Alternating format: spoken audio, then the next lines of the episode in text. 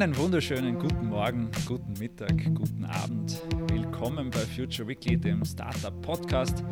Ich bin der Markus und bei mir ist die wunderbare Hanna. Hallo Hanna. Hallo Markus. Gemeinsam starten wir in die News der Woche. Ähm, es war eine turbulente Woche mit sehr spannenden Neuigkeiten. Unter anderem hat Jeff Bezos angekündigt, dass er im Juni ins Weltall fliegen wird. Wir haben äh, uns angeschaut, wie Real-Time Retail die Welt verändert. Wir haben über die Armee der Affen und AMC gesprochen. Wir haben AppSumos 100.000 Euro oder 100.000 Dollar Prämie für eine CEO-Empfehlung uns angeschaut. Wir haben ähm, wieder mal ein neues äh, Social Network analysiert, das innerhalb von einer Woche die Bewertung verfünfzehnfacht hat. Wir sprechen über Naomi Osaka und äh, mentale Gesundheit. Wir sprechen über Facebooks Trump-Ban, der um weitere zwei Jahre verlängert wurde. Wir haben Apple und äh, den Schachzug FaceTime auf Android und Windows zu öffnen. Wir sprechen über Anonymous und Elon Musk und Bitcoin in El Salvador.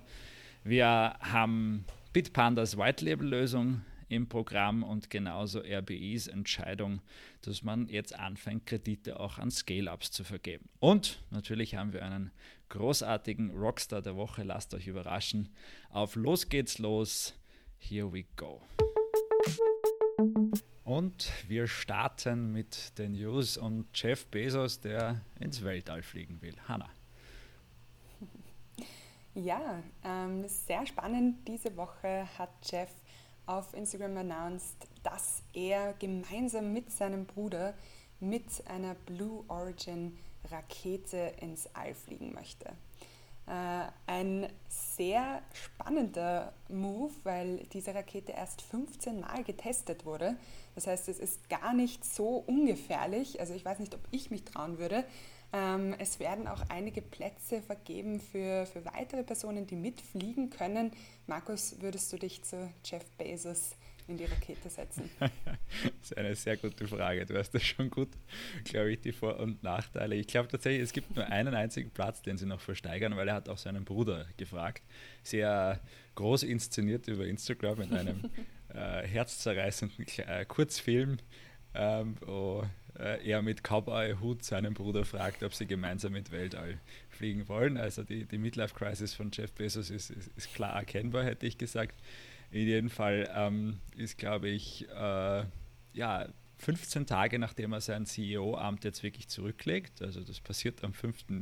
Juli, ähm, will er diesen Schritt tätigen und ähm, ich könnte mir schon vorstellen, dass äh, das ziemlich cool ist, mit den Zweien darauf zu fliegen, aber andererseits, ja, also in, ins All fliegen ist immer noch ein gewisses Risiko.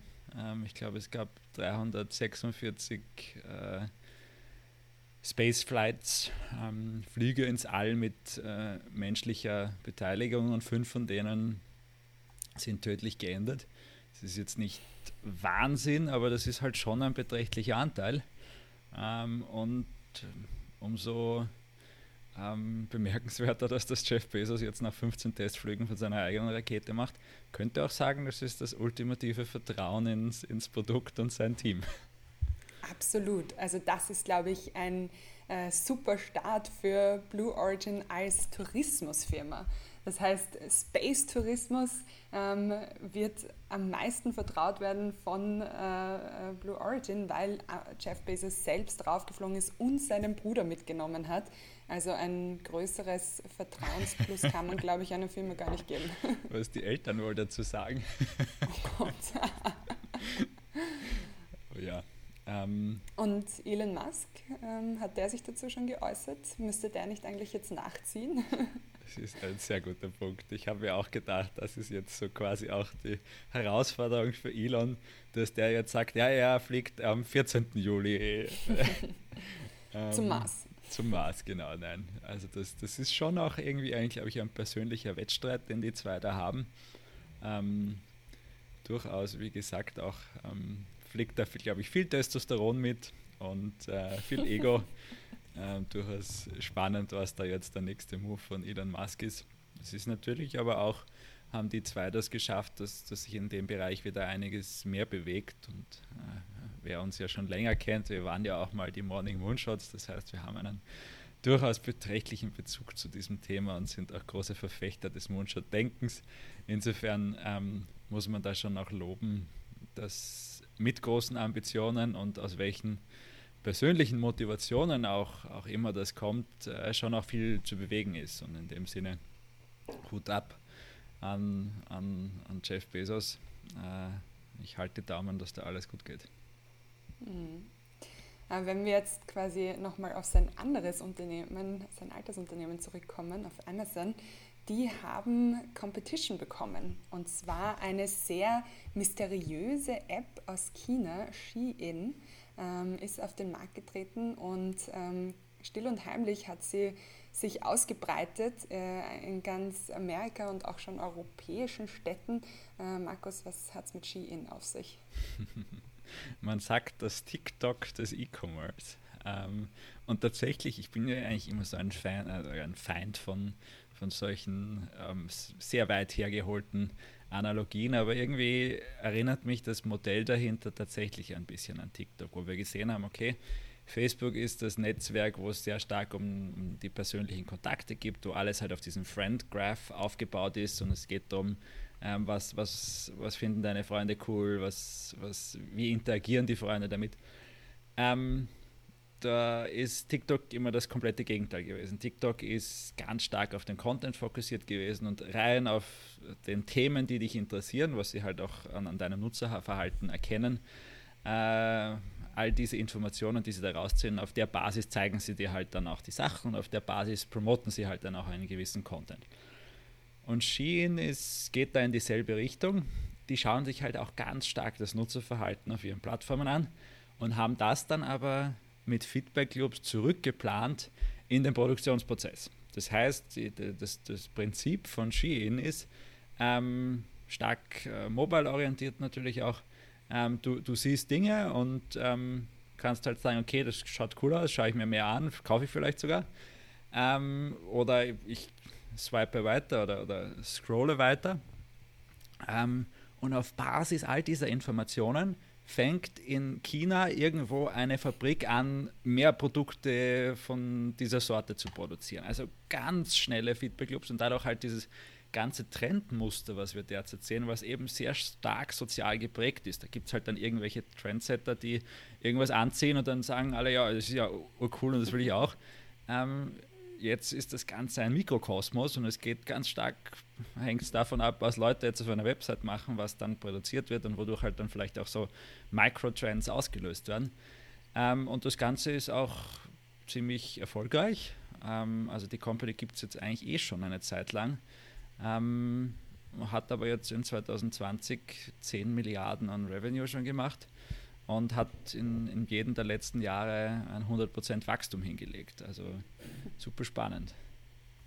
Ja, dieses ganze Konzept nennt sich Real-Time Fashion und ist ja quasi eine Weiterentwicklung der Fast Fashion. Und ich muss ganz ehrlich sagen, ich finde es bedenklich, wenn man sich anschaut, was das auch für einen Umweltabdruck ähm, hat. Äh, man kann da ein Kleid um 12 Euro, die Schuhe um 10 Euro. Also es ist super cheap ähm, und, äh, und super schnell.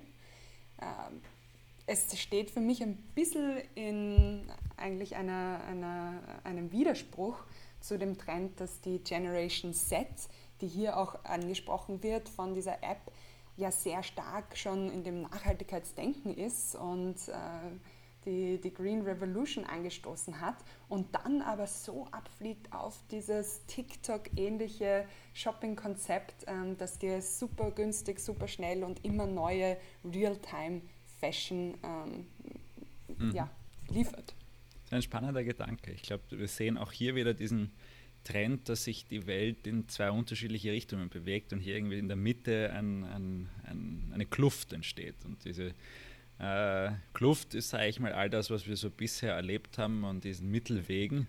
Und ich glaube, es geht jetzt entweder in die Richtung wahrscheinlich ähm, Einzelstücke handgemacht, äh, extrem nachhaltig, mit dem Ziel, dass man sagt, okay, das zieht man jetzt für Jahre, vielleicht Jahrzehnte an. Das sind halt, jedes Kleidungsstück ist, hat einen unglaublichen Wert. oder eben die andere Richtung, wo, sage ich mal, ja, Effizienz und, und, und, und preislich und, und wahrscheinlich auch Geschwindigkeit, ähm, die, die, die Nutzererfahrung, alles optimiert wird. Das sieht man ja auch durchaus in, in anderen Branchen schon. Ähm, was ganz spannend ist, ob vielleicht, also ohne mich jetzt in dem Bereich wirklich gut auszukennen, kann es meines Erachtens sein, dass vielleicht so zumindest ein bisschen was von dem, dem vielen Müll, der anfällt, in dem Bereich verhindert werden kann, weil man vielleicht das, das Nutzerverhalten besser vorhersagen kann, wenn das wirklich so gut funktioniert, wie sie sich überlegen. Weil mhm. derzeit ist Fast Fashion so, okay, es gibt einen Trend und dann wird viel produziert in diese Richtung. Und ja, wenn man es nicht mehr, wenn vielleicht der Trend dann schon wieder vorbei ist und man hat aber noch viel auf Lager, dann gibt es natürlich den großen Ausverkauf, wir kennen das alle, aber trotzdem bleibt da viel liegen und vieles, glaube ich, wird auch einfach ja, in den Müll geworfen.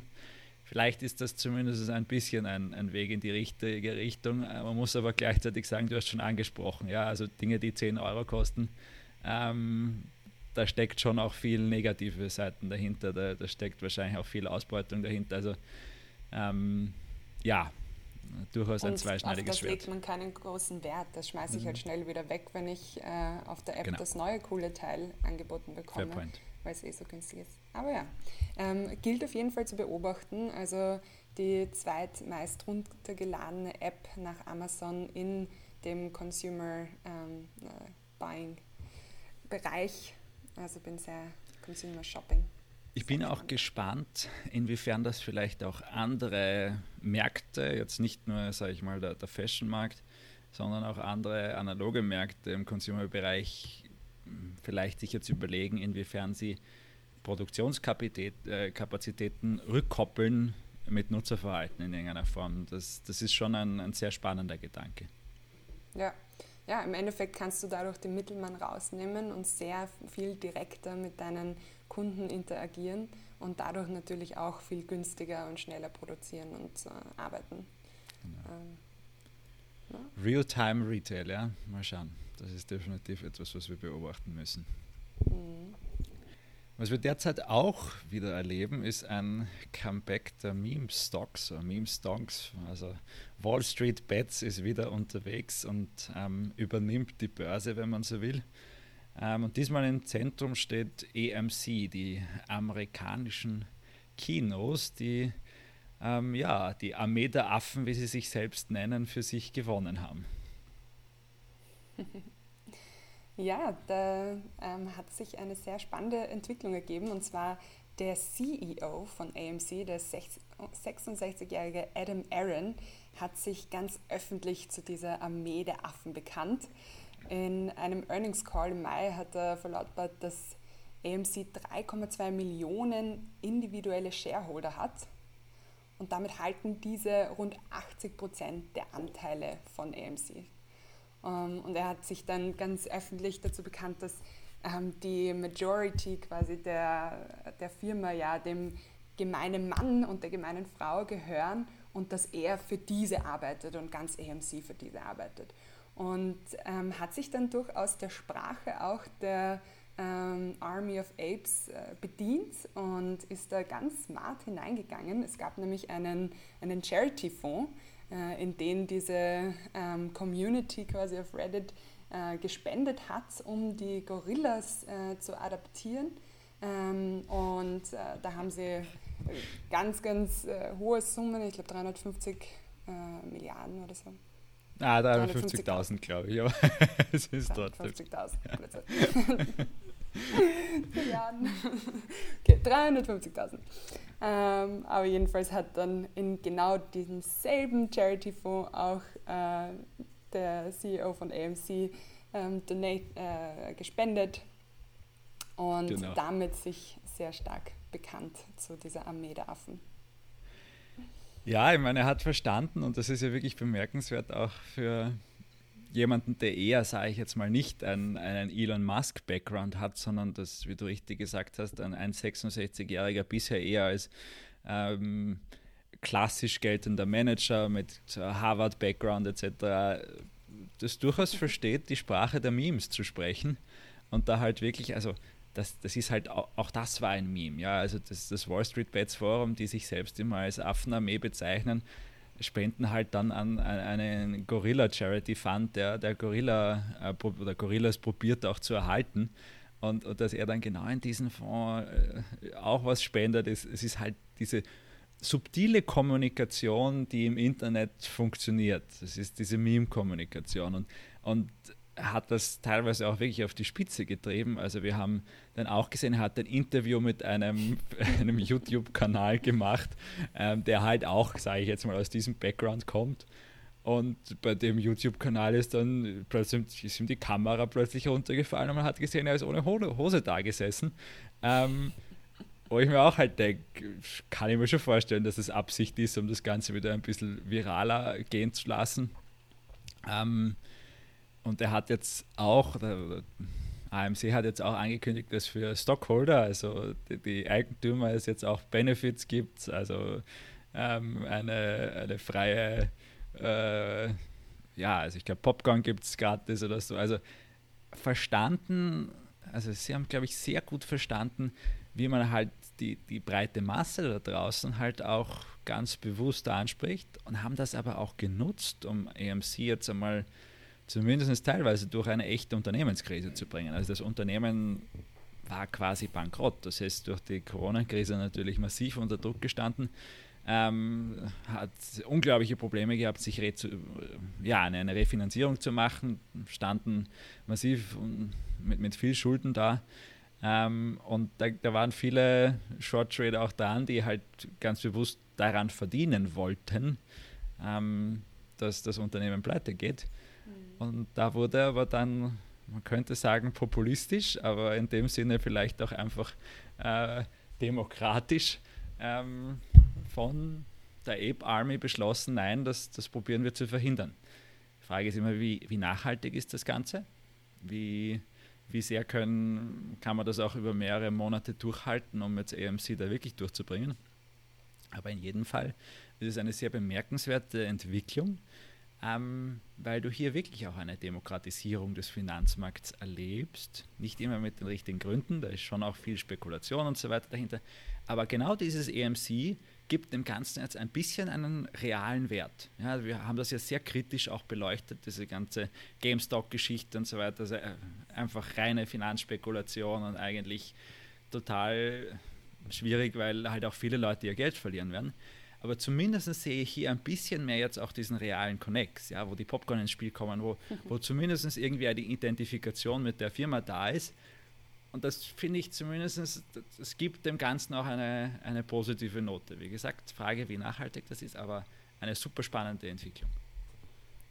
Ich bin gespannt, wie sich langfristig auswirkt. Wird jetzt investieren viel stärker noch ein Erlebnis? Das heißt, du investierst in, in, eine Firma und beschäftigst dich dann mit dieser Firma selbst so sehr und hast Benefits wie eben die Popcorn etc. Also das, äh, eigentlich ist das äh, eine ganz interessante Entwicklung, wie sich dieses gesamte, äh, diese gesamte Tätigkeit in eine Firma investieren verändern könnte, wenn mehr Unternehmen verstehen, wie sie das nutzen, um tatsächlich auch Consumer Customer Marketing dadurch zu machen. Also. Ja das Thema Community kommt da jetzt rein. Das, das ist, aus der Startup-Szene kennen wir das ja allzu gut, aber das, das, die Community kommt jetzt an, äh, auf die Aktienmärkte und ähm, wird spannend, wie, wie sehr das auch neben Investor Relations dann vielleicht auch Community Relations gibt aus einer Finanzmarktperspektive. Who knows? Aber ja, ich meine, ein, ein anderer Sitter und der Community zu interagieren ist äh, Noah Kagan, ähm, beziehungsweise ähm, ja, bald nicht mehr, äh, sie, oder also eigentlich ist er nicht der CEO von AppSumo, sondern halt der, der äh, Gründer und, und, und Haupteigentümer von äh, AppSumo. Ähm, die suchen nämlich einen neuen CEO ähm, und äh, haben auf Twitter gepostet, I'm going to pay you 100k, also 100.000 Dollar ähm, um meinen nächsten CEO zu finden. And I'm not kidding. Here's the deal. Also ein durchaus spannender Move. Ja, ich finde es super smart. Ich meine, er hat eine riesen Follower-Base auf Twitter. Das bedeutet, diese Netzwerkeffekte, die er damit nutzen kann. Die einen starten darüber zu posten, äh, vielleicht teilen das auch mit anderen Freunden in ihrem eigenen Netzwerk und ähm, die, das Investment dann 100.000 an die Person zu äh, geben, die tatsächlich den passenden CEO gefunden hat, ist ja im Endeffekt für sie dann ein Klacks, wenn das tatsächlich die Person ist, die ähm, super auf den Job passt. Er hat da ein paar äh, Guidelines gegeben, quasi was sind Must-Haves und ähm, Must-Not-Haves, äh, die dieser CEO haben sollte, um da ein bisschen einen Rahmen zu bieten. Und ähm, dann arbeiten sie mit Referrals und das ist, äh, finde ich, ein, ein, sehr smarter Move, die Community einzubinden und auch äh, tatsächlich ähm, Awareness zu, zu raisen für die Firma ähm, und die Leute enger an sie zu binden und auch in ihre internen ähm, Entwicklungen einzubinden. Also das ist ja an und für sich etwas, was normalerweise sehr stark hinter geschlossenen Türen vorgeht und das bietet irgendwie auch eine Art Transparenz, die sicher spannend ist in einer Zeit, wo der Nutzer oder der, der Kunde sehr stark auch wissen möchte, was geht eigentlich innerhalb des Unternehmens vor sich. Ja, es ist nämlich auch, auch das Spannende, es ist ja wieder so eines von diesen, von diesen oder eine von diesen Entwicklungen, wo ein Mittelsmann in irgendeiner Form obsolet wird, beziehungsweise halt an Relevanz verliert. Weil was er quasi sagt, okay, es gibt jetzt verschiedene Möglichkeiten, wie wir diesen CEO äh, finden. Entweder über den klassischen Weg, über Headhunter, ähm, über Recruiting-Firmen, wo wir 100.000 äh, zahlen würden, falls die erfolgreich sind. Das ist halt so die gängige Rate und das ist auch etwas, wenn man sich überlegt, welchen Einfluss diese Entscheidung auf den zukünftigen Unternehmenserfolg hat, dann macht das auch Sinn. Gleichzeitig äh, ist halt wahrscheinlich 100.000, wenn du es in die, in die Welt hinausblast ähm, und, und, dadurch halt ein, eine gewisse Viralität auch entsteht und, und who knows, ja, muss man jetzt auch schauen, ob die, die Strategie aufgeht. Ähm, aber es, es, zeigt halt wieder, wenn du eine gewisse Reichweite hast, wenn du diese Reichweite klug nutzt, dann macht das viele Mittelsmänner, ähm, auf ganz unterschiedlichsten Ebenen äh, mehr und mehr obsolet. Und das ist ein, eine sehr interessante Entwicklung in unserer äh, Weltwirtschaft und etwas, was nicht nur positive Effekte hat, aber definitiv das Individuum empowert. Und das heißt aber auch für unsere Hörer, wenn ihr also den oder die perfekte CEO kennt, feel free to suggest. Vielleicht gibt es einen, einen schönen Bonus dafür jedenfalls ein, ein spannender Move. Wirst du jemanden vorschlagen? Hast du wen im Kopf, Markus? Ich, ich habe es mir noch nicht auf die To-Do-List gesetzt, aber vielleicht werde ich das jetzt tun. Mal schauen. Das wäre wär schon ein ganz cool. netter Bonus, ja? ja. Nehmen wir. Damit könnten wir was das, anfangen, ja. Ja, vielleicht äh, starten wir das als Crowdfunding für Austrian Startups. Die ganze Austrian Community ähm, schlägt äh, CEOs genau. vor und dann ähm, die 100.000, damit könnten wir schon wieder coole Projekte finanzieren. so ist es. Ähm, aber wenn wir schon bei Social Media sind, bleiben wir vielleicht gleich dort. Es gibt nämlich spannende europäische News. Ein europäisches Instagram, ähm, Be Real, hat gestartet und innerhalb von wenigen Tagen ihre Bewertung verfünfzehnfacht, als äh, die Amerikaner draufgekommen sind, was hier für ein Jam in Frankreich sich versteckt. Äh, Im Endeffekt, diese App ist ähm, ähnlich wie Instagram. Du bekommst eine Notification zu einem bestimmten Zeitpunkt am Tag und alle Nutzer bekommen diese Notification zur selben Zeit und dann musst du innerhalb von zwei Minuten ein Foto oder ein Video posten. Das heißt nicht wie die ganzen bearbeiteten, gestellten Fotos, sondern Be Real, ähm, ein, eine Echtzeit, ein Echtzeit-Snapshot von deinem Leben. Markus, hast du es dir schon runtergeladen? Bist du Natürlich. ich, ich probiere solche Dinge wirklich gerne aus. Es könnte jetzt auch jederzeit passieren, dass mein Handy läutet und ich innerhalb von zwei Minuten ein, ein, ein äh, Foto aufnehmen muss. Äh, oder, ja, muss und, und schauen, ob, äh, wie, wie ich das dann mache während dem Live-Podcast. Ähm, also es ist auch, glaube ich, so engineert, dass man. Das wäre aber cool. Ja, absolut. Es ist tatsächlich authentisch, definitiv. Und es ist natürlich ja. auch, es, es zeigt dir auch nur das, was deine Freunde posten, wenn du selbst was postet. Also es ist ähm, durchaus auch Schaffsanreiz, dass, dass Leute da aktiv sind. du hast schon angesprochen, die Verfünfzehnfachung, das ist auch wieder ein, eine schöne Story. Ähm, also die gibt es bisher stark in Frankreich, kommen eigentlich, sind zwei Developer, die aus, äh, ich glaube, in Andorra gestartet haben. Also diesem kleinen Staat da zwischen äh, spanischer und, und, französischer Grenze, wo ich glaube auch so viele Influencer in den letzten Jahren hingezogen sind, weil äh, ganz, ganz attraktives Environment bietet auch steuerlich. ähm, und die haben das entwickelt und in Frankreich ist das äh, ja recht viral gegangen, besonders in einigen Städten. Und dann gab es einen französischen Investor oder eine französische Investorengruppe, ähm, die da rein investieren wollte für eine, ja, ich glaube, eine Bewertung von 10 Millionen Euro. Ähm, und das war eigentlich schon unter Dach und Fach.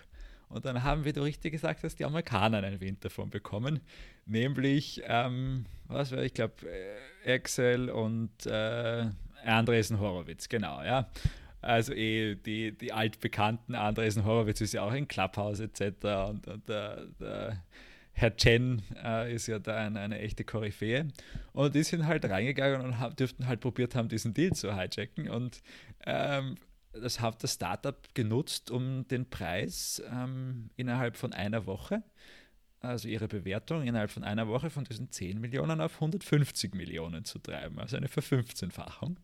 Ähm, und es ist natürlich jetzt sehr spannend, auch was mit diesem Startup passiert. Weil da gibt es die amerikanischen Investoren, die scheinbar darauf bauen, dass das äh, the next big thing ist. Ähm, gleichzeitig sind die derzeit noch sehr stark auf Frankreich fokussiert. Gibt es aber immerhin schon auf Android und ist nicht in White Only, also es kann jeder ausprobieren. Ähm, aber trotzdem ist jetzt die Frage, bleiben die in Europa, gehen die nach Amerika, was ist der nächste Move? Ja, weil tendenziell ist Amerika, besonders im Social Network Bereich, schon ein, ein sage ich mal, ein einfacherer Markt, weil, weil dort auch Nutzer eher gewillt sind, mal uh, was Neues auszuprobieren. Andererseits, ja, schauen wir mal, vielleicht finden sie es auch gut, einmal Europa aufzubauen. Mein Tipp wäre wahrscheinlich, dass sie äh, recht bald nach Amerika von dannen ziehen, was natürlich wieder schade wäre aus einer europäischen Perspektive. Also ich würde mir wünschen, dass sie in Europa bleiben. Ich glaube, das ist eine Chance. Ähm, auch wenn wir sehen, sie haben in Frankreich oder in der Nähe von Frankreich gestartet, sind am größten gerade in Paris und Lyon. Und äh, gerade äh, der Präsident Macron ist ja besonders bedacht darauf, dass auch die Startup-Szene sich äh, vernetzt, europäisch. Ähm, Markus, du wurdest sogar eingeladen, ihn kennenzulernen, gemeinsam mit dem European Startup Network. Äh, genau. Also, schau. Schauen wir mal. Also das hätte durchaus Potenzial. Vielleicht setzt Macron ja Anreize, dass dieses äh, Startup auch bleibt und weitere ähm, groß und gut bewertete Startups sich überlegen, doch in Europa auch langfristig zu bleiben. Aber ja, meine. Na, ich, ich wette gegen dich, Markus. Ich wette, okay. sie bleiben in Europa. Das ist aber ein, ein, ein super Punkt, den du gerade gebracht hast. Das werde ich dem, das kann man nämlich, glaube ich, dem Macron auch schön umhängen, dieses Thema. Jetzt ist wieder eine, eine französische App da von amerikanischen Investoren ähm, gekapert worden also es ist ja nicht gekapert, es ist ja gut, dass die Amerikaner, aber trotzdem, ähm, ich glaube, da kann man schon auch an die Ehre der Franzosen appellieren und, und das ist natürlich ein großer Anreiz, dass wir auch mehr Risikokapital hier in Europa auf die Beine stellen. Ähm, das ist ein, ein, ein guter Hint hier, den nehme ich gerne mit. Super. Ja, aber solche Social-Media-Plattformen, auch wie BeReal, können durchaus auch negative Effekte auf die Gesundheit, vor allem die mentale Gesundheit von Jugendlichen haben. Und eine App, die sich sehr stark dafür einsetzt, ähm, diese äh, mentale Gesundheit von Personen zu stärken, ist Calm. Für die, die sie nicht kennen, ist eine Meditations- und Einschlaf-App und ähm, die haben jetzt bekannt gegeben, dass sie jegliche Strafen für Spieler zahlen, die beim Grand Slam keine Interviews geben möchten. Das Ganze wurde angestoßen durch Naomi Osaka, ähm, die Tennisspielerin, die äh, in Paris angekündigt hat, keine Interviews geben zu wollen nach ihrem Spiel und dann nach ihrem Erstsieg auch sich tatsächlich zurückgezogen hat und daraufhin eine 15.000 äh, Euro Strafe bekommen hat, plus eine Androhung, dass sie ausgeschlossen wird von dem Spiel. Sie ist dann daraufhin selbst, äh, hat sie sich zurückgezogen. Ähm, und äh, kaum hat jetzt diese Strafe, also die Höhe dieser Strafe äh, an einen Fonds gesponsert, an eine Charity, die quasi sich einsetzt für das Wohl der Sportler und ähm, möchte auch in Zukunft eben äh, diese Strafen übernehmen. Markus, was, was sagst du dazu? Also ich sehe zwei spannende Entwicklungen. Das eine ist die, die gesundheitliche Perspektive, also dass einfach Mental Health Gott sei Dank jetzt mehr und mehr zu einem Thema wird, dass das auch durch solche ähm, Aktionen von Sportlern auf einer breiten Basis diskutiert wird und da auch Aufwecken auslöst. Wenn einer der besten Tennisspielerinnen der Welt, einer der Publikumsmagneten, ähm, sagt, okay, bevor sie sich vor die Presse setzt und da äh, den Zirkus mitmachen will, spielt sie lieber gar nicht, dann ist das ein, ein klares Statement, weil das für sie eine so starke mentale Belastung auch auslöst. Und damit so offen umzugehen, Hut ab. Ähm, das, das ist, glaube ich, ein, ein sehr wichtiger Schritt und auch cool und wieder halt auch, auch sehr smart gemacht von Calm, sich auf das Thema draufzusetzen und, und hier auch, auch Awareness ähm, mitzugestalten und natürlich damit auch Aufmerksamkeit für, für, für Calm zu erreichen. Also ähm, das ist, ist schön und, und ich glaube, die andere super spannende Entwicklung ist, die wir hier sehen, ist halt wieder Employee Empowerment. Haben wir auch schon einige Male besprochen in den letzten Wochen, aber Sport ist wahrscheinlich der Bereich, wo wir das am meisten wirklich bis zu, zum Extrem getrieben sehen werden. Wir haben das schon in, zum Beispiel im Basketball in den letzten ähm, Jahrzehnten gesehen, wo halt dann Spieler sich zusammengetan haben, um, um, um Superteams zu bilden ähm, und, und so ein bisschen das, die Kontrolle über, über ähm, das, was passiert, den, den Besitzern, den Ligen, den Clubs entglitten ist. Und ich glaube, dass das jetzt mehr und mehr ein Thema werden wird, weil die Sportler am Ende viel, viel mehr Macht haben. Das ist wieder etwas, die Mittelsmänner kommen unter Druck. Es, es, es, das Individuum in dem Fall, der oder die Sportlerin bekommt mehr und mehr die Kontrolle, weil sie halt auch direkt mit ihren Fans kommunizieren können. Und da spielt natürlich mhm. Social Media eine Rolle. Ähm, und ich kann mir gut vorstellen, dass das halt auch dazu führen wird, dass Sportler und Sportlerinnen mehr und mehr ähm, diese Macht auch exerzieren. Und also eine Prediction meinerseits wäre, es ist nur eine Frage der Zeit, bis sich Sportler, ähm, wahrscheinlich unter dem Lied von ein paar Führenden, ähm, zusammentun und ihre eigenen Ligen ähm, aufstellen, ihre eigenen Sportwettbewerbe kreieren, wo nicht mehr ein Verband, eine Liga, Besitzer ein großes Stück des Kuchens bekommen. Weil das ist schon das, wo, wo mhm. Sportler derzeit weniger und weniger, aber früher waren Sportler teilweise, das war schon fast eine Versklavung. Ja, und das ist kein Wunder, dass halt auch ihre Gehälter massiv raufgegangen sind mit dieser, äh, mit dieser zunehmenden Macht, die sie bekommen haben. Aber trotzdem ist es immer noch so, ähm, dass sie nicht das Gefühl haben, sie sind die, die die Kontrolle ausüben. Und wir haben über die Super League gesprochen vor ein paar Wochen, wo das Ganze eher von ein paar Teams gekommen ist. Ich glaube, das, was passieren wird, und das wird wahrscheinlich jetzt in anderen Sportarten zuerst passieren, es werden sich mehr und mehr Sportler finden, die ihre eigenen Ligen machen. Ähm, und das wird ein, ein, ein, großes Erdbeben in dieser Welt auslösen. Ähm, mal schauen, welcher Sport da den ersten Schritt macht oder welche Sportlerinnen und Sportler. Ja, es wäre echt spannend, weil im Moment ist ja schon, äh, kann man schon auch argumentieren, dass es Teil der Job Description ist, dass man nach einem Sieg ein Interview geben muss und ähm, äh, dass man durchaus auch von den Sportlerinnen das äh, verlangen kann, weil das ist, was die Zuschauer anzieht, dass sie dann eben auch wissen, okay, wie fühlt sich diese Person nach dem Sieg und so weiter und so fort.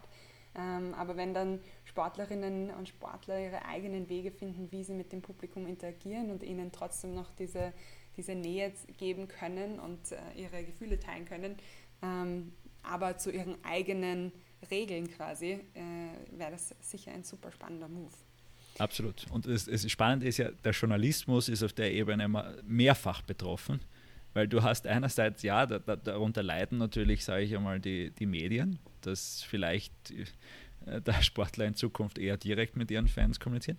Andererseits sind die Journalisten selbst, der Medien, ein gutes Beispiel für einen weiteren Markt, wo das gerade passiert, wo halt die besten Journalistinnen und Journalisten zunehmend von den Zeitungen, von den Fernsehstationen weggehen und stattdessen ihre eigenen Newsletter, ihre eigenen YouTube-Kanäle aufbauen, weil sie das sehen, dass sie da halt auch ähm, wiederum mehr verdienen und weniger halt auch kontrolliert werden, mehr Freiraum haben. Mhm. Und ähm, es ist jedenfalls ein, ein, Erdbeben, das sich da anbahnt, meines Erachtens.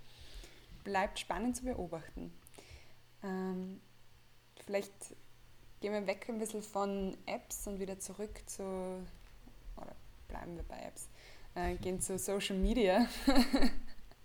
ähm, aber diesmal einem äh, einem Medium, das weniger auf die mentale Gesundheit achtet, äh, Facebook, aber dafür ähm, jetzt beschlossen hat, den Trump-Ban auf weitere zwei Jahre zu verlängern. Ähm, das Oversight Board von Facebook hat das jetzt mittlerweile beschlossen. Das war ja jetzt ein sehr langes Hin und Her, ähm, eigentlich schon seitdem Twitter äh, Trump gesperrt hat, äh, war es in Gesprächen. Äh, Im Podcast haben wir auch schon öfter darüber gesprochen. Und das ist jetzt irgendwie so eine Zwischenlösung, weil es wurde nicht für immer gesperrt, das sind jetzt mal zwei Jahre und danach wird das quasi wieder evaluiert, ob die Gefahr für die Öffentlichkeit von Facebook, von Trumps Posts noch immer gleich schwerwiegend ist. Ähm, Markus, was, was sagst du zu diesem, dieser Entscheidung? Oversight Boards. Es ist ein bisschen eine heiße Kartoffel, die da hin und her geworfen wurde zwischen der, der, dem Vorstand und dem Oversight Board. Und äh, der Vorstand hat gesagt, ja, bitte entscheidet ihr, was wir da machen. Das Oversight Board hat gesagt, nein, ähm, wir glauben, das ist muss eine Managemententscheidung sein und diese Kriterien müssen erfüllt sein. Und schlussendlich hat jetzt eben Facebook selbst ähm, entschieden, dass ähm, man hier jetzt Trump für weitere zwei Jahre äh, sperrt und danach reevaluiert, ähm, ob er weiterhin eine Gefahr darstellt. Das Wording des Ganzen ähm, lädt aber schon dazu ein, dass generell äh, Politiker nicht mehr diesen heiligen Status auf Facebook haben, wie sie ihn mal hatten. Es war ja mal so, dass wenn man Politiker war, dass Facebook einfach nichts runtergenommen hat, was man gesagt hat was natürlich aber auch in Diktaturen etc.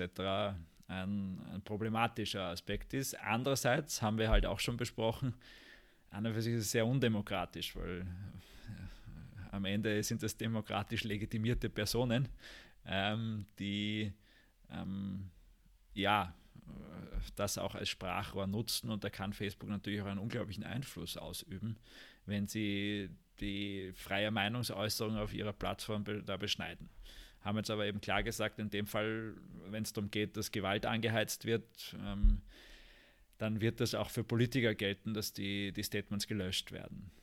Was ich persönlich für einen richtigen Weg äh, halte, aber er ist ein sehr schwieriger Weg und er hat nicht nur positive Seiten. Also es wird sich durchaus zeigen, wie das in den nächsten Jahren auch gehandhabt wird, wenn wir weiterhin so eine Polarisierung in der Gesellschaft sehen.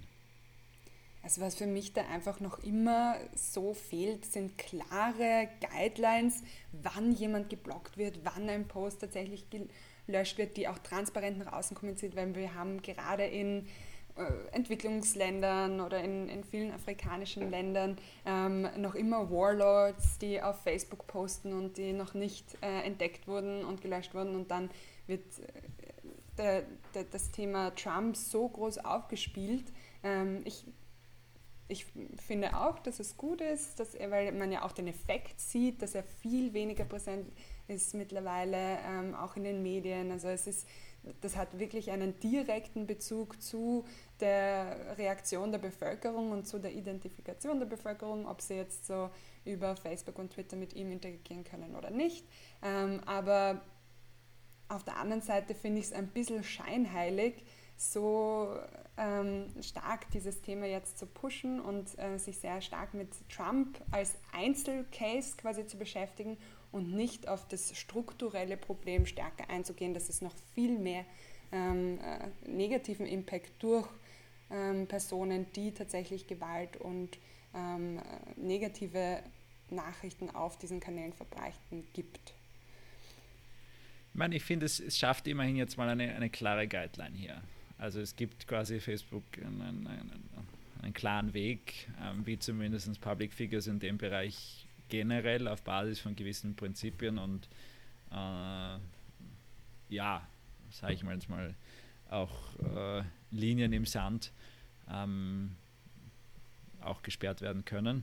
Natürlich hast du recht, dass Politiker nur ein Teil davon sind und, und das größte Problem ist halt, dass Facebook einfach die Masse an Content nicht moderieren kann und halt Dinge sehr schnell sehr gefährlich werden können, bevor auch Facebook überhaupt davon Wind bekommt und eine Entscheidung treffen kann. Und das wird das ultimative Problem von Social Media bleiben, weil genau das, was es so magisch und mächtig macht, diese Viralität, diese Möglichkeit, dass Dinge, die großartig sind, auch mal in die weite Welt hinausfliegen, kann halt genau in die andere Richtung auch ein Bumerang werden. Und das wird sehr schwierig, das, das Problem zu lösen. Hm. Ja, also stimmt, Sie haben hierdurch auf jeden Fall eine Richtung eingeschlagen dadurch, dass das halt von dem Oversight Board groß ähm, diskutiert wurde, dass sie so lange gebraucht haben, auch eine Entscheidung zu treffen, ähm, bin ich mir noch unsicher, ob sie wirklich so klare Regeln und Strukturen innerhalb des Unternehmens dafür schon haben. Aber das ist sicher ein guter Anstoß, das auch aufzusetzen. Und es ist spannend. Also dadurch äh, treten die ähm, Social Media und die großen Tech-Konzerne halt immer stärker auch in diese Rolle des ähm, Richters, des, mhm. des auch in eine, eine Governance-Rolle, die sie weltweit tätigen. Also das sind ja eigentlich die einzigen ähm, Organisationen, die so viel Macht ähm, auch auf einer globalpolitischen Ebene aus, äh, äh, haben und ähm, diese auch ausüben können. Und ähm, man hat es auch gesehen, jetzt, ich glaube, in Nigeria wurde Twitter mhm. gesperrt, weil, ähm, ein, äh, weil der Präsident ähm, zuerst äh, auf, auf, für Gewalt aufgerufen hat, dann hat Twitter einen Post gelöscht, dann hat der Präsident gleich gesagt, ja, Twitter wird komplett gesperrt. Also äh, es ist echt spannend, wie, wie das sich ähm, politisch einfach auf der ganzen Welt jetzt auswirken wird. Ja, da hast du definitiv recht. Das ist ein eine, eine wirklich interessante Frage setzt sich am Ende, weil wieder zwei Extreme und, und, und die Mitte wird, sage ich mal, dadurch ein bisschen zertrampelt. Entweder wir gehen in eine Welt, äh, eine dezentrale Welt und die Macht von Institutionen, Politikern und so generell zerfällt. Oder meines Erachtens das absolute Gegenteil, äh, Politiker marschieren mit Panzern bei äh, Internet-Companies auf und, und probieren halt all das zu verhindern. Ähm, und es, es, läuft für mich schon, das, das wirkt jetzt sehr dramatisch, aber zumindest den Trend sehe ich schon in diese Richtung, dass es irgendwann einen Ausschlag in eine, eine Richtung geben wird. Schauen wir mal in welche. Gut, ähm, anderer Tech-Gigant, Apple. Ähm, spannend. FaceTime, also bei der Developer-Konferenz haben sie angekündigt, dass sie FaceTime öffnen wollen für ähm, Nicht-Apple-User.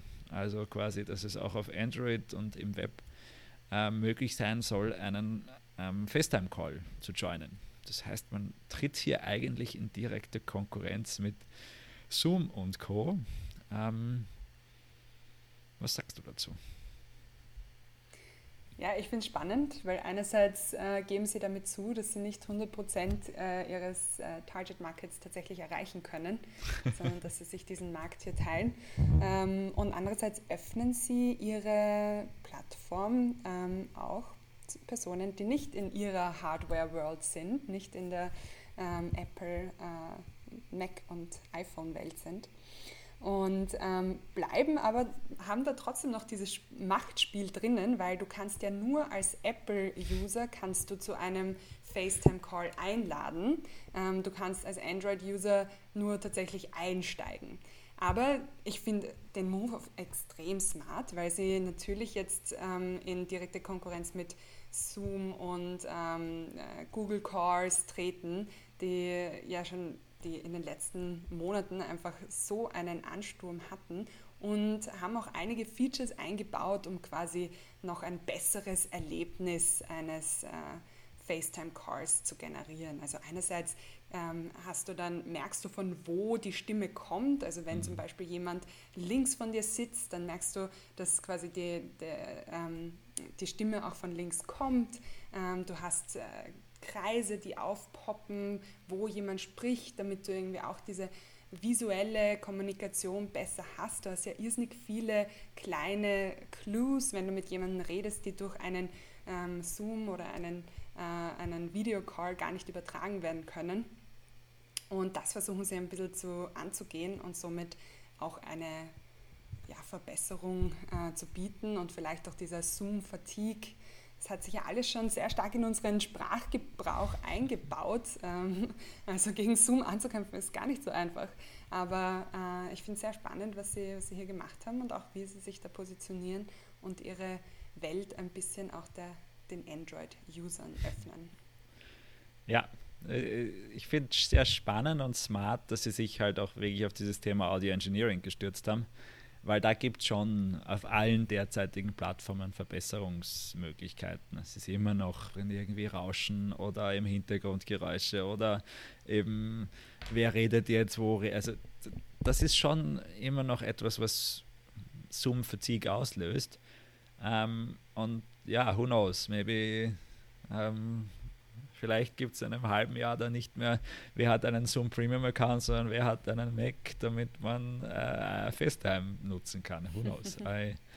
ich bin mir nicht ganz so sicher, aber es ist auf jeden Fall ein, ein, ein sehr smarter Move, glaube ich. Und auch eben wieder typisch Apple mit dieser Note zu sagen, okay, sie öffnen sich nicht komplett. Wir sind immer noch das Closed System, wir sind immer noch Premium ähm, äh, und es dürfen nur unsere Nutzer so einen Call ähm, auch starten. Das ist Aber schon noch eine subtile Message. Also du kannst ihn wirklich wie einen Zoom-Call nutzen und in deinen Kalender einfügen und so weiter. Also ich werde es auf jeden Fall ausprobieren als äh, Mac- und iPhone-Nutzerin. Ich gebe es zu, ich, ich bin verkauft an diese, in diese Welt.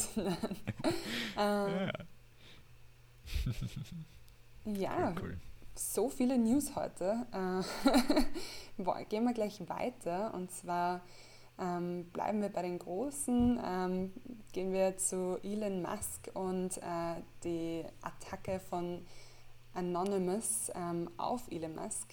Ähm, was, was ist da passiert? Hast du dir das Video angeschaut? Ich fand es ein bisschen gruselig. ja, die Anonymous-Videos sind immer ein bisschen gruselig.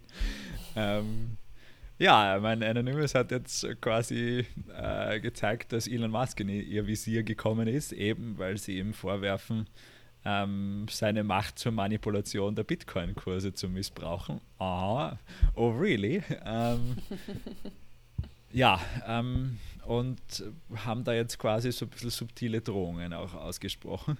Das Ganze sollte man wahrscheinlich nicht unterschätzen, weil ähm, da schon auch Schaden angerichtet werden kann. Andererseits gehe ich davon aus, dass äh, ja, Elend schon auch weiß, wie er sich da sehr sicher aufstellt.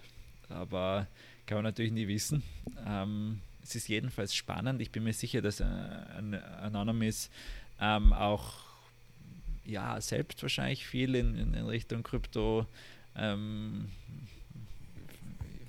Interessen hat, weil sie da wahrscheinlich auch das stark nutzen und ähm, da ist man natürlich nicht happy, wenn dann der, der Elon quasi seine Macht ausnützt, um das eigentlich dezentrale ähm, System hier zu manipulieren und, und sage ich mal, auch die, die Schwächen aufdeckt. Davon allein äh, eben, dass man es so manipulieren kann wie er, ist ja per se etwas, was ähm, sicher nicht dem Grundgedanken entspricht. Und ähm, durchaus interessant jetzt auch, was, was da äh, in den nächsten Wochen passiert, ob was passiert, ob es vielleicht eh nur heiße Luft ist, aber er ist jetzt zumindest in Visier geraten.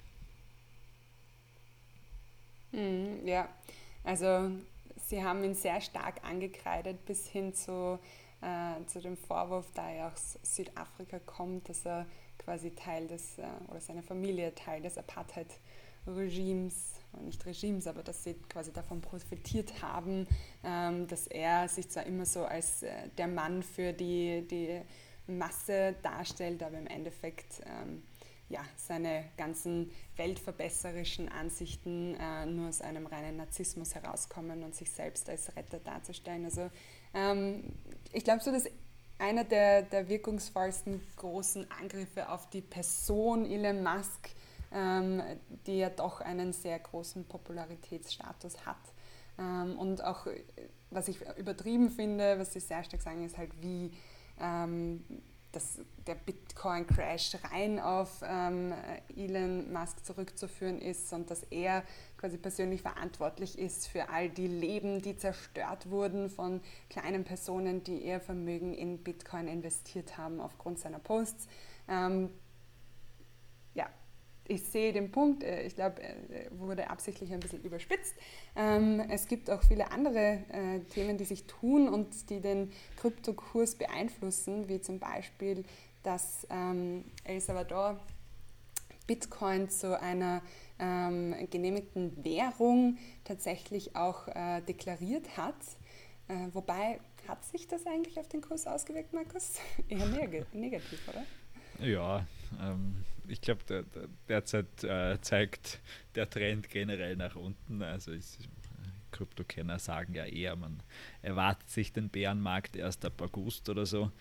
Äh, aber das schaut derzeit schon eher danach aus, als, als würde sich gerade der, der Kurs etwas beruhigen und wird wieder in ruhigere äh, bzw. flachere Gewässer ähm, kommen. Who knows, ja, also da who am I to judge? Ich glaube, da gibt es andere, die sich besser damit auskennen. Jedenfalls dieses große Announcement, dass das erste Land hier auch, auch Krypto als oder beziehungsweise Bitcoin als, als offizielle Währung äh, anerkennt, ähm, hat sich wenig ausgewirkt. Ich finde das Ganze aber aus einer Policy-Perspektive nicht, äh, nicht uninteressant, weil per se ist es ja so, wenn ein Land eine offizielle Währung hat, dann führt das normalerweise dazu auch, dass andere Länder äh, das als Währung anerkennen. Und das würde dann eigentlich auch bedeuten, dass quasi jetzt äh, westliche Länder anfangen müssten, Bitcoin als, als Währung anzuerkennen, weil das ja in El Salvador die, die offizielle Währung ist. Ähm, Schauen wir mal, in welche Richtung das führt, weil das würde natürlich steuerliche Aspekte haben, das würde von der rechtlichen Stellung Aspekte haben, also ganz viele Dinge, die da auch dranhängen. El Salvador selbst, ähm, ja, macht wahrscheinlich aus ihrer Perspektive Sinn. El Salvador ist eine Diktatur, soweit ich das richtig verstanden habe.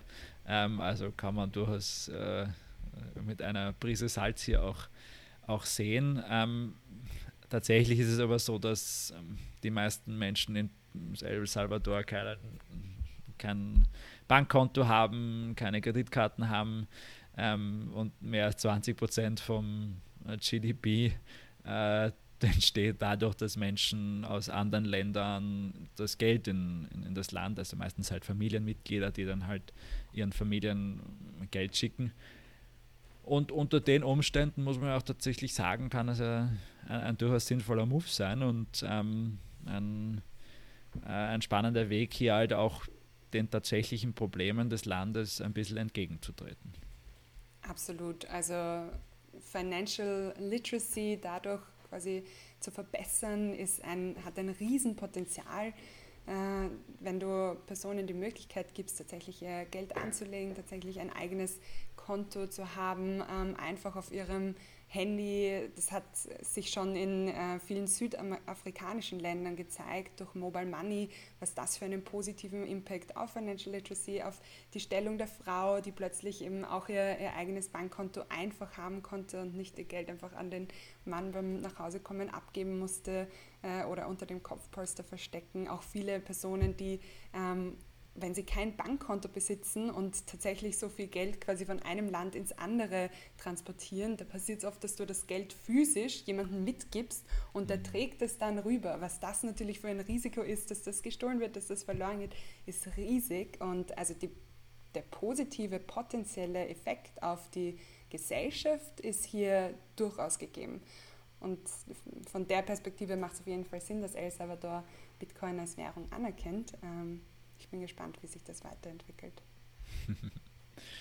Jawohl, und zum Abschluss kommen wir nach Österreich, ähm, bleiben aber beim Thema Bit, äh, aber nicht der Bitcoin, sondern Bitpanda. Wir ähm, haben diese Woche gehört, dass Bitpanda sich ähm, ja, als, als White-Label-Lösung jetzt auch anfängt zu verkaufen, was natürlich ein sehr spannender Move ist, diese Öffnung des eigenen Systems an das, an das Ökosystem, ähm, was ein strategisch sehr interessanter Schritt ist. Ist natürlich jetzt mit dem Investment, man will wachsen, man, man will da auch ähm, neue Geschäftsmodelle natürlich auch entwickeln. Ähm, gleichzeitig ist es natürlich so, dass da halt jetzt unterschiedlichste Lösungen auch um, um, um sage ich mal, die Vormachtstellung in dem Bereich rittern. Und Bitpanda jetzt da jetzt zum Beispiel auch, auch Neobanken wie N26 theoretisch die Möglichkeit bieten würde, ähm, dass man ihre Technologie, ihre Plattform nutzt, um selbst Trading zu ermöglichen. Ähm, das heißt, das ist dann immer ein schmaler Grad zwischen Wettbewerb und, und Kooperation, Co-Opetition, glaube ich, gibt es da äh, den, den, Fachterminus. Ähm, und äh, kann natürlich eine Möglichkeit sein, ähm, bei vielen anderen Kunden auch ein bisschen mitzuschneiden, sich in dem Ökosystem zu etablieren, die eigene Technologie auch dominant zu machen. Ähm, andererseits ist es aber natürlich auch ähm, die Möglichkeit, wenn dann vielleicht ein Kunde zu groß wird, wenn dann vielleicht oder ein, ein, ja, ein Kunde slash Competitor zu groß wird, zu gefährlich wird, dass man denen dann halt auch, auch, auch diese Kooperation wieder aufkündigt. Ähm, also ganz, ganz spannend, in welche Richtung das geht, wer da auch tatsächlich die, die, ähm, die Kunden werden. Sie haben jetzt, glaube ich, in, in, Spanien, wenn ich das richtig in Erinnerung hatte, den, den ersten äh, Deal gemacht. Ähm, ist auf jeden Fall äh, ein, ein strategisch sehr interessanter Move von Bitpanda. Mhm. Sie haben tatsächlich schon drei Kunden, also aus Spanien, Italien und Frankreich, ähm, und äh, sagen, es ist halt ihre Möglichkeit, mit äh, Partnern quasi den Vertrieb anzukurbeln.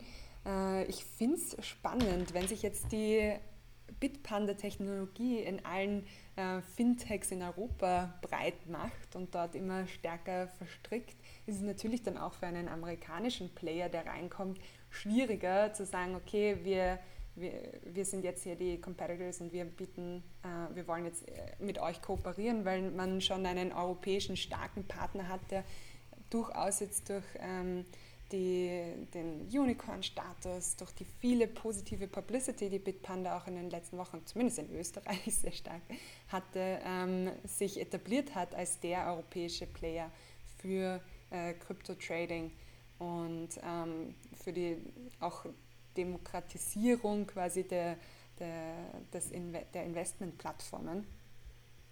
Also ich könnte mir gut vorstellen, dass das ein sehr smarter Move ist, um noch schneller zu skalieren. Ich bin gespannt, wie sich das auch intern ähm, bei Bitpanda auswirken wird. Also wir kennen ja beide ein paar, einige Leute, die bei Bitpanda arbeiten und das ist natürlich ein Wahnsinn, eine Wahnsinnsveränderung, so viele neue Produkte, die sie ständig auf den Markt bringen.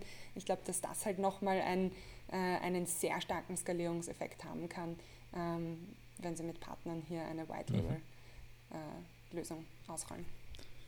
Ja, mittlerweile auch schon mehr als 500 Mitarbeiterinnen und Mitarbeiter in mehr und mehr europäischen Hubs, weil sie haben auch angekündigt, dass sie jetzt in vielen europäischen Großstädten auch wiederum ähm, Offices slash Technologie-Hubs aufmachen wollen. Also Bitpanda, sehr coole Story, nämlich aus Österreich heraus dann wirklich in ganz Europa auch äh, eine Basis aufzubauen. Wir sind gespannt. Ebenso mhm. gespannt sind wir auf das, was die ähm, RBI macht. Ähm, die hat nämlich angekündigt, dass sie jetzt Kredite an Scale-Ups vergeben wird, was ja durchaus ein erstmal unkonventionell klingender Schritt ist. Startups sind ja prinzipiell eher ähm, Eigenkapital finanziert. Ähm, sehr selten, dass Startups besonders in der Frühphase Kredite aufnehmen, aber das Thema kommt. Mhm. Ja, also sie wollen über 100 Millionen Euro über Kredite vergeben. Ich finde es äh, eine spannende Lösung, die für Startups, die für Startups oft gar nicht so in Betracht ziehen. Ähm, da sie viel stärker Eigenkapital finanziert sind durch Investoren etc. Ähm, und das kommt halt auch davon, dass oft die äh, Kreditrahmenbedingungen nicht, äh, nicht spannend sind für sie oder sie, ähm, sie sich oft in, in äh, frühen Phasen nicht leisten können. Auch ähm, diese Art von Kredit wird ja hauptsächlich hauptsächlich an Großunternehmen normalerweise vergeben. Ich finde es aber eine spannende Möglichkeit, dass sie tatsächlich es nutzen zur Brückenfinanzierung. Das heißt, wenn man ähm, auf, die, auf ein weiteres Investment wartet, ähm, das kann sich ja oft durchaus ziehen, bis der Deal abgeschlossen wird und hier dann quasi die Phase bis zum nächsten Investment auch zu überbrücken. Ähm, finde ich super interessant. Auch im Monitor sieht man, dass externe Finanzierung aufzustellen für viele Scale-Ups einfach ein großer äh, ein großer Painpoint ist. Wir haben gerade in Europa eine gute Basis für Förderungen, für die Erstfinanzierung der Idee, ähm, hier wirklich mal loszustarten. Aber dann zu wachsen, wirklich ein Scale-up zu werden, ist nicht so einfach und geht meist eigentlich nur mit Kapital aus dem Ausland.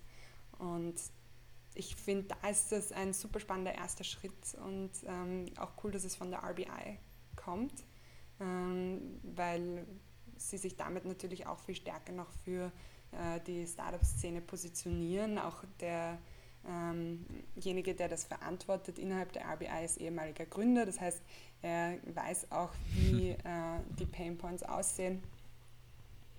Ja. Ja, ich meine, es ist ja auch ganz spannend, weil der Grund, warum Startups kein Risikokapital normalerweise oder kein Kapital von, von Banken normalerweise bekommen, ist, weil die Risikobewertung der Banken normalerweise das nicht zulässt. Das ist halt zu unsicher. Mhm. Wenn aber ein Startup ein Scale-up wird und, und damit halt auch, sage ich mal, mehr Planbarkeit auch schon bieten kann, dann ist das schon etwas, was, was spannend werden kann, wo jetzt aber auch die RWE klar den Schritt macht und sagt, sie erleichtern das, sie adaptieren auch ein bisschen ihre Modelle. Ähm, was da in Amerika in den letzten Monaten auch, auch sehr stark ähm, diskutiert wurde, ist, dass es gewisse Elemente eines Startups gibt, die, die sehr wohl recht, recht gut vorhersehbar sind. Zum Beispiel bei SaaS-Startups ähm, die Recurring Revenues von bestimmten Kunden und dass man die eigentlich als Collateral auch, auch bundeln könnte und dass man sagt, okay, ähm, dadurch ermöglicht man Fremdkapital und Fremdkapital hat ja derzeit noch auch strukturelle Vorteile, nämlich Steuervorteile. Das soll jetzt geändert werden. Ähm, haben wir ja letzte Woche oder vorletzte Woche besprochen mit der fiktiven Eigenkapitalverzinsung. Äh, aber, aber per se ist es schon, öffnet das natürlich Startup neuen Türen und da ist es, glaube ich, auch sehr, sehr cool, dass quasi der Schritt von, von den Banken kommt, dass man zumindest diese Möglichkeit schafft. Dann wird sehen, inwiefern das die Startups dann auch nutzen. Aber genau bei dem Case, den du angesprochen hast, kann ich mir das auch als sehr sinnvoll vorstellen. Man muss ja auch keine Anteile abgeben. Das hört man ja auch irgendwie gerne. Super. Ähm, damit wären wir am Ende der News und bleiben in Österreich für unseren Rockstar der Woche. Hanna, wer ist das? Diese Woche unser Rockstar ist CEO von Bikemap und das gesamte Bikemap-Team, also Matthias Natmesnik und sein Team, ähm, ganz großartig. Sie haben ein siebenstelliges Investment aufstellen können für ihre Fahrradrouten-App. Äh, Fahrradfahren hat ja wirklich geboomt innerhalb der letzten Monate, des letzten Jahres ähm, und das hat sich natürlich auch sehr positiv auf ihr Unternehmen ausgewirkt. Äh, sie haben ihre Routen vom Vorjahr auch verdreifacht, haben mittlerweile schon über sieben Millionen unterschiedliche Routen, die man, die einerseits von der Community, aber auch durch ihre Algorithmen verbessert dann aufgestellt wurden und äh, sie helfen uns Fahrradfahrern dabei, die richtigen Routen durch Wien, durch alle möglichen europäischen Städte und für unsere Rennradtouren rundherum zu finden. Äh, großartiges Startup. Ich bin ein großer Fan als Fahrradfahrerin und ähm, ich glaube, Markus, du kennst den Matthias ja auch ganz gut, oder? ja, der Matthias ist mein ehemaliger Co-Gründer meinem Startup damals. Also der Matthias kenne ich sehr gut. Der Matthias ist auch ein sehr guter Freund von mir. Ähm, insofern habe ich das alles auch, auch miterlebt in den, im letzten Jahr, wie eben Bikemap durch die Decke gegangen ist. Sehr cool, aber auch, wie sich das in den letzten Jahren generell entwickelt hat. Hut ab, lieber Matthias, Respekt. Ähm, und wir sind sehr gespannt, was sich da jetzt natürlich auch in den nächsten ähm, Monaten und, und Jahren auch, auch weiterhin entwickeln wird. Wir haben gesehen, wie da durchaus einige Player in dem Markt in den letzten Monaten auch ähm, ja, sehr, sehr spannende Exit Cases mittlerweile darstellen und ähm, gleichzeitig aber auch, glaube ich, das Team sehr stark von, von der Mission getrieben ist. Ähm, das ist ein echtes Fahrradteam Und ähm, wir, wir sind gespannt und sagen nochmal Congrats an, an das gesamte Team, an Matthias und äh, hoffentlich hören wir den Matthias dann auch bald mal im Podcast. Da bin ich auch schon länger dran. Der wäre ein super Deep Dive. Ähm, jetzt ist es ausgesprochen, Matthias, jetzt gibt es kein Zurück mehr. Jawohl. Ähm, super. super. Damit kommen wir zum Ende des heutigen Podcasts. Hanna, vielen, vielen Dank. Ich glaube, das waren super spannende News. Ähm, wir, ähm, liebe Hörer, hören uns am Sonntag für Episode Nummer 100, eine Jubiläumsepisode mit einem ganz speziellen Gast. Wir haben den großartigen Oliver Holle bei uns ähm, und werden ein bisschen über Venture Capital und Fundraising und was die Zukunft in diesem Bereich so äh, mit sich bringt sprechen. Also äh, definitiv vormerken und reinhören. Ich glaube, das wird ein wirklich großartiges Gespräch. Und ähm, Hanna, äh, du bist nächste Woche wieder am Start, weil da bin ich dann nicht dabei. Da sind dann Danny und du am Start. Ich bin in Paris, wie schon vorher angesprochen. In dem Sinne wünsche ich euch auch nächste Woche einen äh, wiederum umso spannenderen Podcast und freue mich auf ein baldiges Wiederhören. Vielen Dank, ich freue mich auch schon. Ciao.